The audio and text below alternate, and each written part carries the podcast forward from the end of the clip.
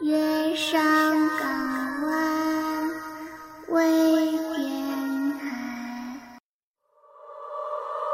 想要获取更多的资讯，可以关注电台公众微信号 FMYSGW，或关注电台官方微博“月上港湾微电台”。欢迎收听，每晚一个离奇鬼故事。作者：王雨晨。播讲：迷之音。第五十八页。裂缝。知道吗？有些东西是无法解释的，我们只能窥测其中的现象，只能避免，却无法解脱。如同中世纪的鼠疫，现在的狂犬病，人们能做的只有尽量的避开它们。其实这是一种消极的应对方法。季言微笑着背负着双手，阳台的太阳刚好晒在他后面，我觉得他仿佛站在了光与影的边缘一般。李正回来以后，脚伤已经好了八九分了，不过他很注意锻炼，每天去外面长跑。我忽然有种疑问：是否他还能重新以孩子的身体又长大呢？难道连你也无法解释吗？我问吉。当然了，笛卡尔不是说过吗？画出的圆圈越大，就发现外面的空白就更多了；越知道的多，就发现自己越无知。季言叹了口气。我曾经遇见过这样一种事情。面对那种现象，我毫无办法，那不是我能解决得了的。大学的时候。暑假期间，学生们组织下乡医疗队，免费为一些处于边远山区的人宣传疾病防御知识，和提供一些简单有效的药物。不要小看这些，或许对城市里的人来说，这些药物早已经过时了。那些富人们经常对医生开出来的高价药品从不拒绝，其实那等于慢性自杀。设想一下，病毒的进化速度是远高于药品的开发速度的。等哪天体内病毒已经免疫任何药品的时候，那就只有等死了。相反，在那些很少使用药品的地区，简单的青霉素也能治疗许多的疾病。当然，对于热情的学生来说，探索未知也是令人非常兴奋的事。可惜啊，现实总是与愿望是相反的。那是个几乎隔绝的山区，连接外界的。只有一条如蛇一般蜿蜒盘旋在山腰上的一条小道，道路上崎岖不平，顶多只能容下一辆车子行驶，所以大家选择了徒步进山。还好天气不错，没有下雨。由于要去的地方很多，同学们分散成了几个小组。和我一起进村子的是一个身材略胖的高个子男生，犹如一块门板一样。不过，由于很少走这种山路，即便是强壮如同运动员的他，也汗流浃背。村子不大，顶多只有不到一百人住，谁也不知道他们住了多久。这里的人似乎看上去和外界有些不同，感觉像是古老似的，或者说就如同刚刚出土的文物，浑身透着一股腐烂的味道。据说村子里所有的人都生了病，所以连出山去外面换粮食和盐巴的人都没。还好村子里有几只信鸽，所以我们才被乡长委派到这里来。据说那年很热，而且这一带已经连续数个月没有下过雨了。记住，不知道是不是传染病。本来你们都是学医的，不需要多说了。不过我还是告诫一句。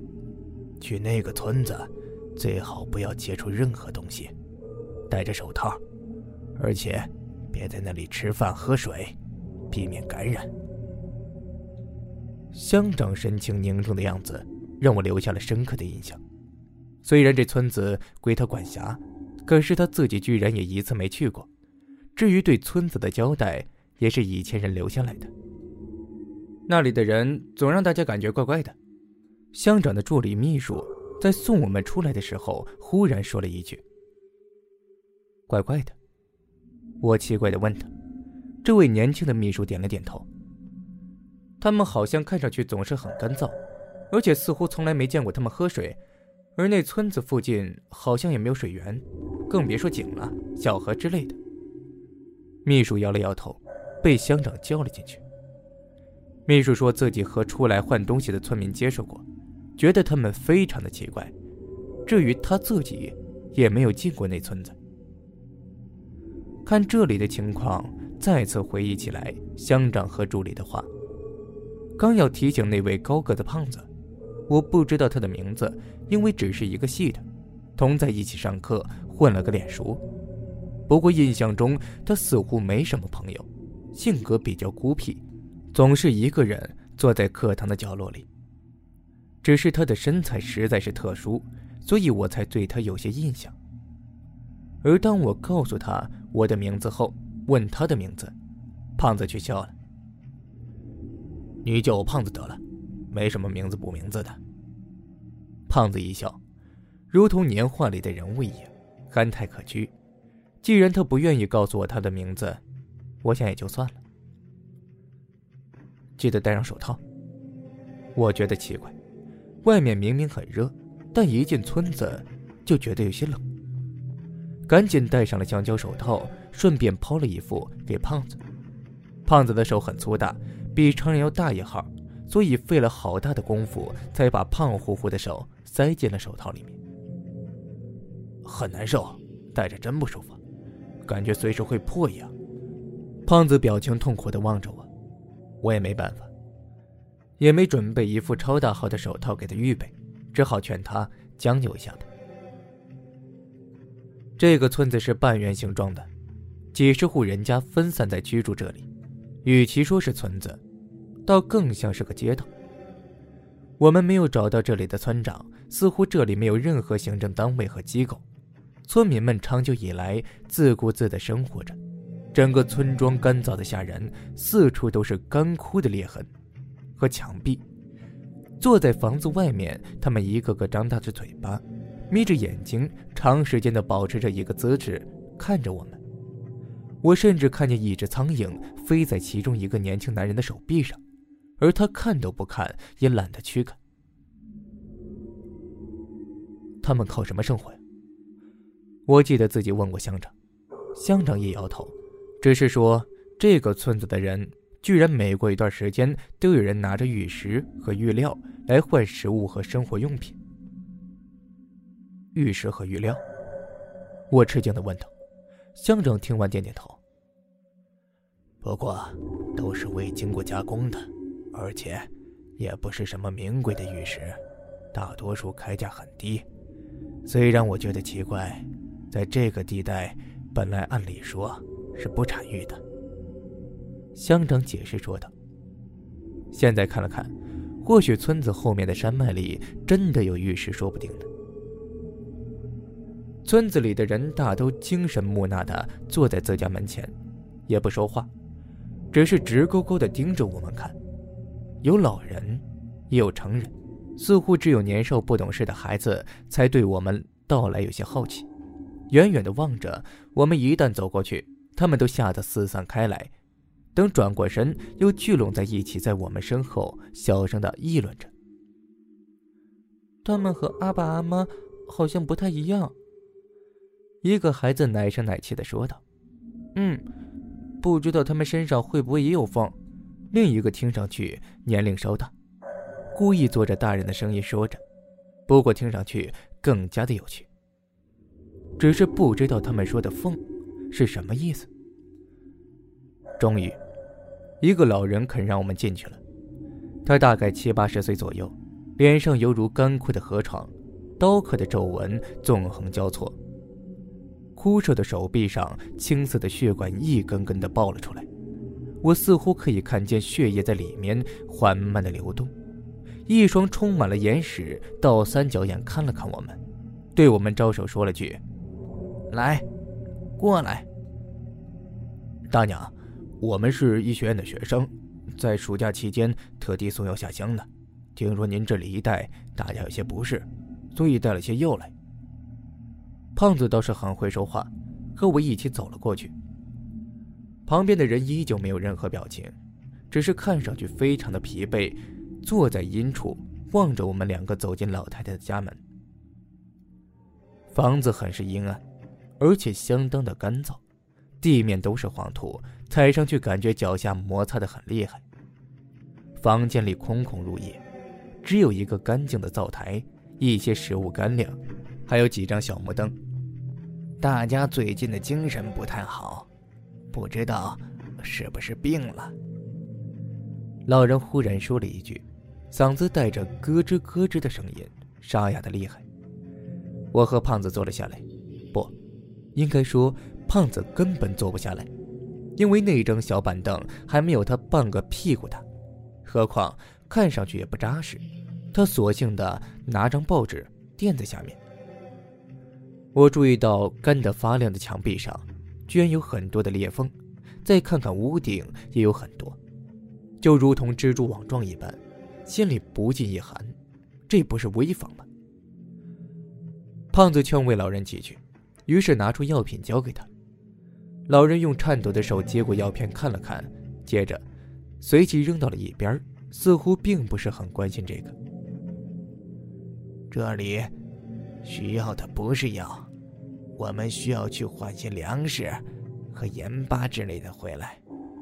只是大家都走不动，出不了村子。老人不耐烦的说着，一激动说话就不流畅。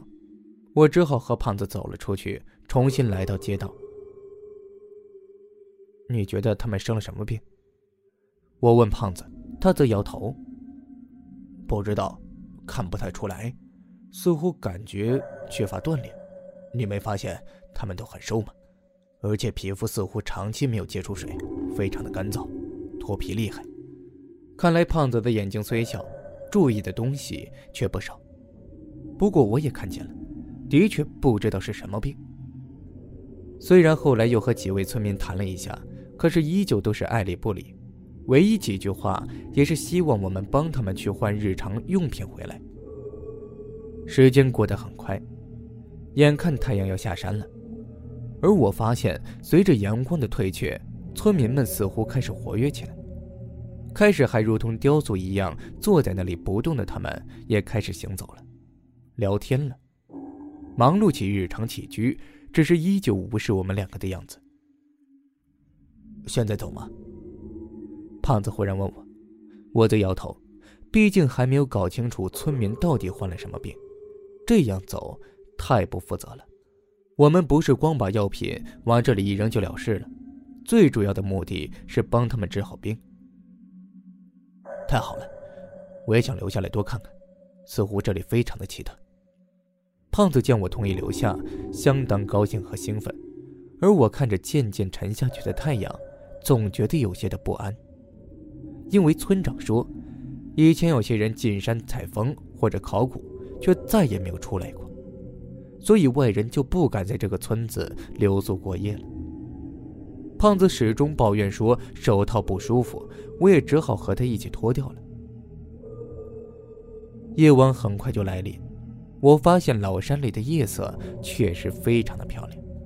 可以看见一大片在城市里的天空里看不到的星星，密密麻麻的，数都数不过来。而村民们也开始热情起来，邀请我们过去吃饭留宿。选择了一下，我们去了一户四口之家。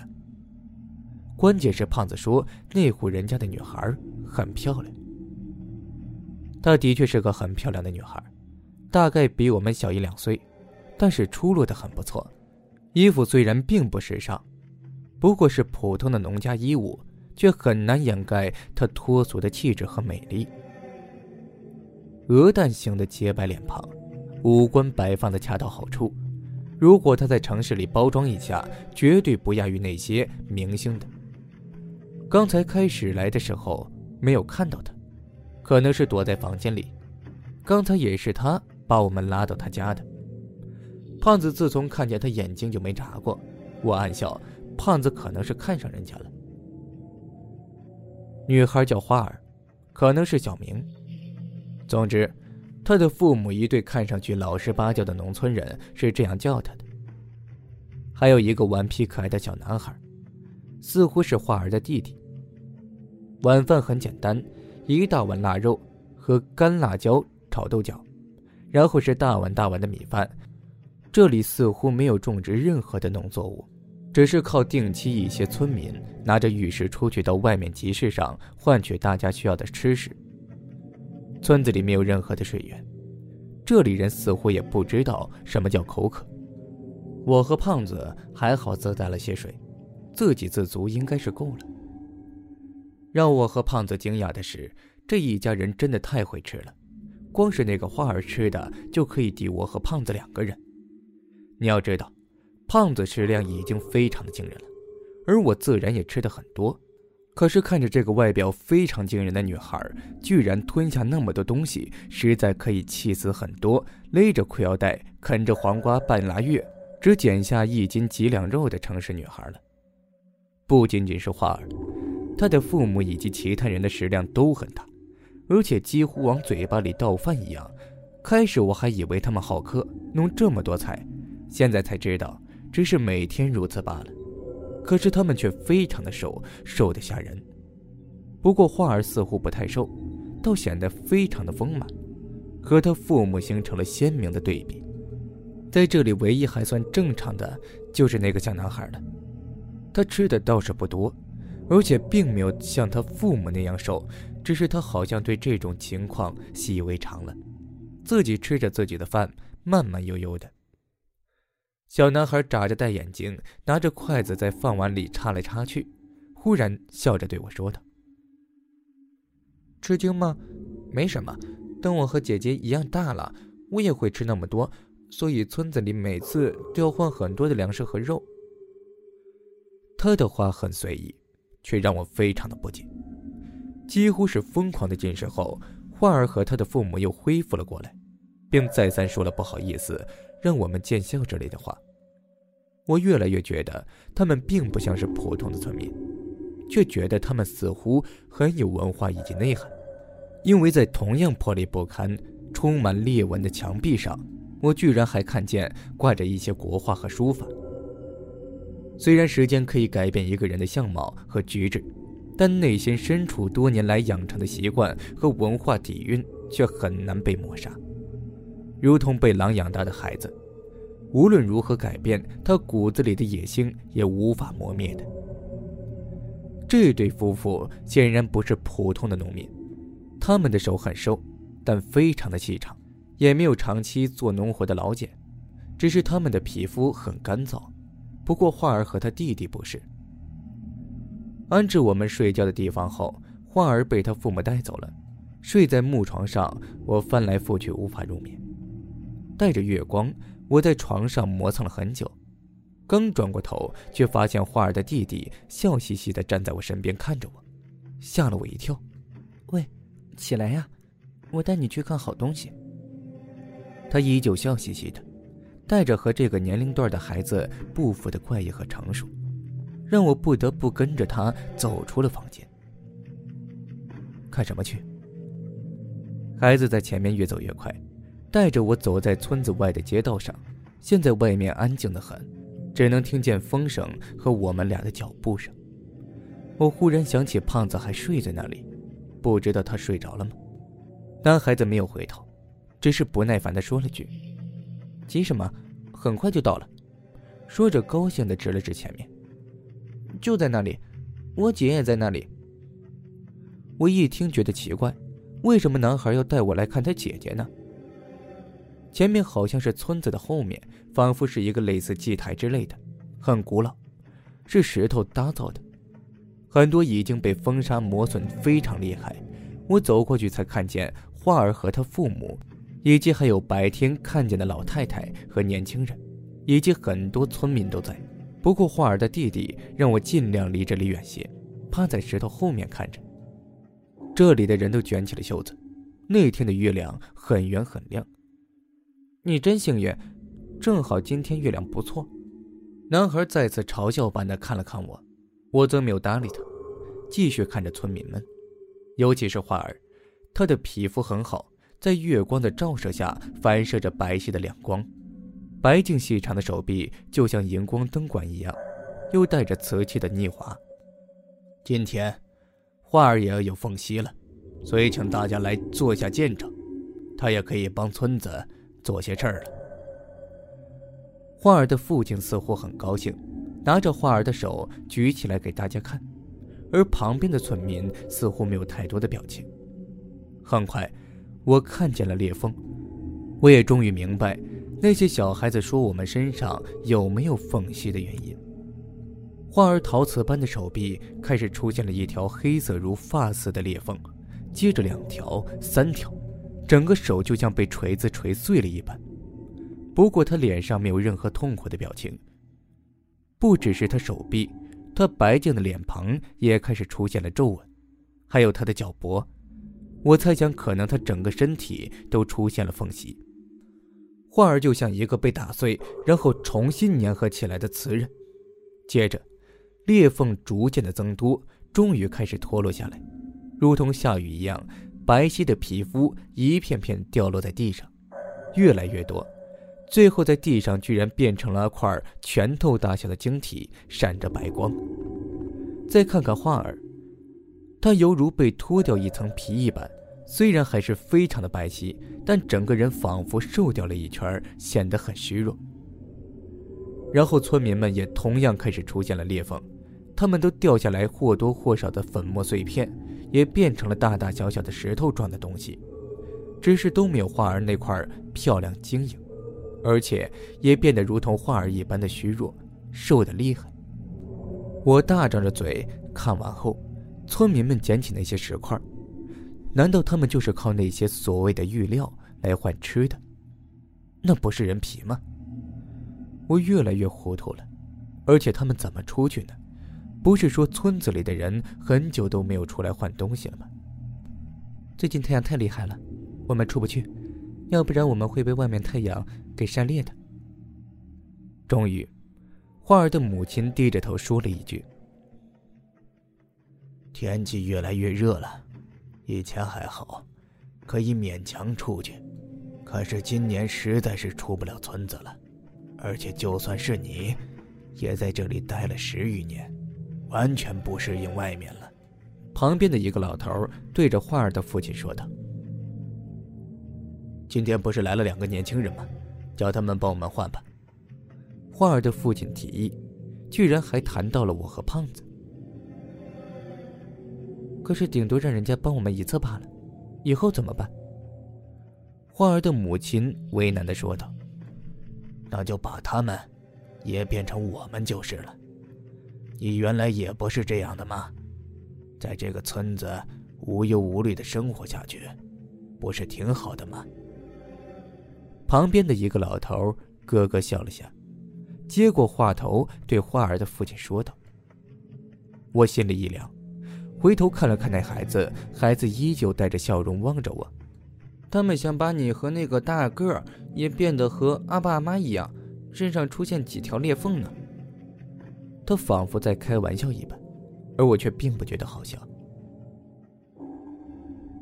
这样吧，这件事儿交给你们一家去做，以后就专门让他们帮我们换粮食。他们不是在村子长大的，对村子的依赖又少，能受得了外面的光。先前的老头似乎态度很坚决，旁边的人也一同的赞同。花儿的父母无奈点了点头。我觉得他们似乎要散了，赶紧叫男孩带着我回去。一路上，男孩笑嘻嘻的对我说道：“我还没有长大，如果和姐姐一样大，也能脱落下来漂亮的石头，帮家里换回吃的和用的。难道你觉得这样很有趣吗？”我忍不住问他：“当然了，这个村子里的人都是这样，有什么不对的？”他睁着大眼睛，奇怪的望着我。仿佛不对劲，奇怪的是我，他说的才是符合逻辑的。我不想和孩子多争辩，只是想赶紧叫胖子离开这里。回到花儿家里，胖子还在呼呼大睡。当我拍醒他，告诉一切时，他也哦了一声。果然是个奇怪的村子，我说呢。他环视了下四周的墙壁。我对他说：“现在不是感叹的时候，赶紧离开才对。”不过，当我们商量如何走的时候，花儿一家人已经进来了。你们不用害怕，我们没打算害你们。花儿淡淡说了一句：“他们一家子人看上去都很和善，并不像其他的村民。我越来越觉得他们和那些人不同。其实，你应该也看出来了。十几年前，我来这里写生和游玩，听说这个很奇怪、很特殊的村子，所以就好奇的来看一看。结果就再也回不去了。”花儿的父亲，那位看上去很老实的中年人。缓缓开口说道：“我和胖子则用心的听着。来到这个村子后，我也和你们一样非常的好奇。后来才知道，这里的村民世世代代都是这样生存的。这里种植不了任何的农作物，也没有任何的水源。村子里的人喜欢干燥，讨厌潮湿，因为如果喝了水，或者皮肤接触到水。”就无法制造赖以生存的玉石玉料了。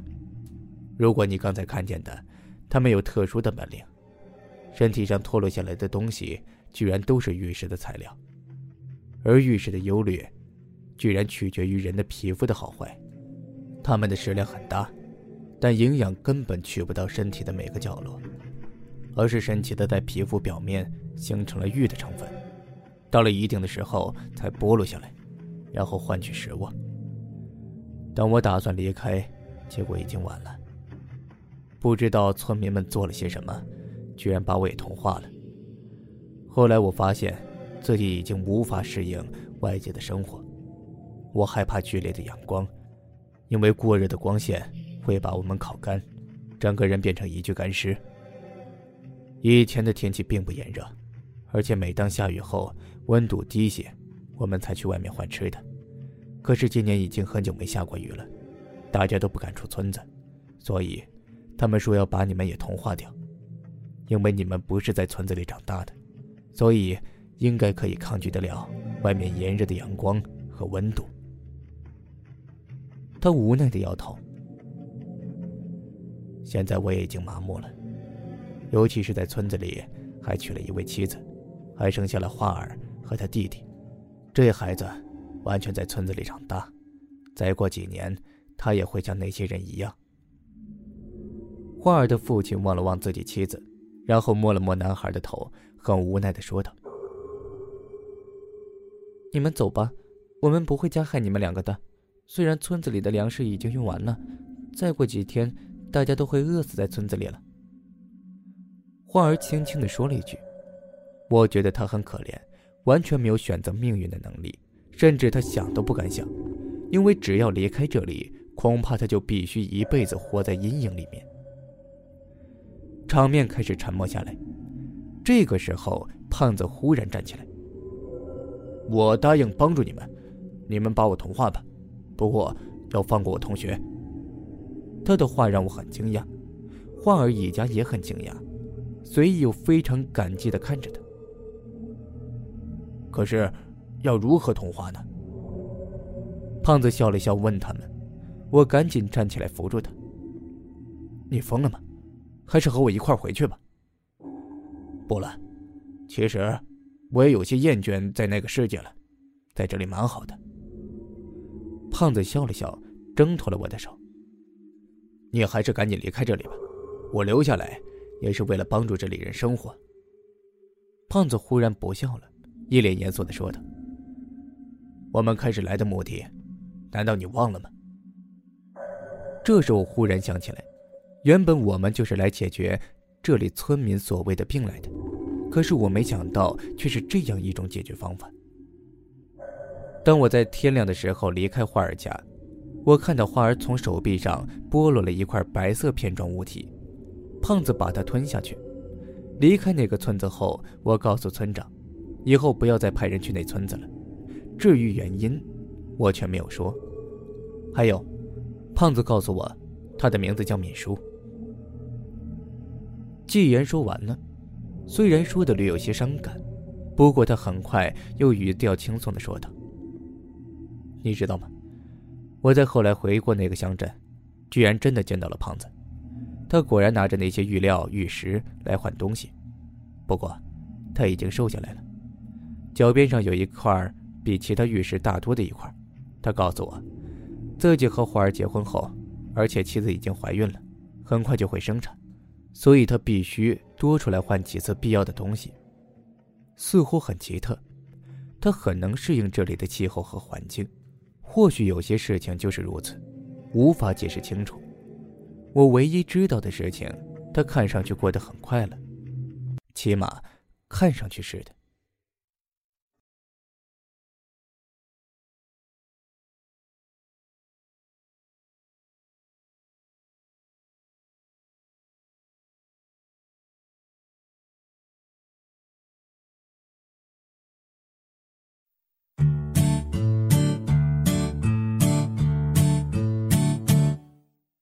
节目结束了，我还有话告诉小耳朵们：购买主播设备及赞助月上港湾微电台，请前往淘宝店铺搜索“月上港湾音频设备”。应聘电台工作人员请注意，我们是非盈利性质网络电台，所有人员是无任何薪资的。应聘群：三七幺三九二四七九。收听更多节目，下载月上港湾 APP，关注新浪微博及贴吧“月上港湾微电台”。参与电台众多活动，记住哦，月亮不仅晚上会出现，白天也会出现的。电台有十几档栏目，节目类型都不同哦，总有你喜欢听的那款。快关注公众微信吧，FM YSGW，拜拜。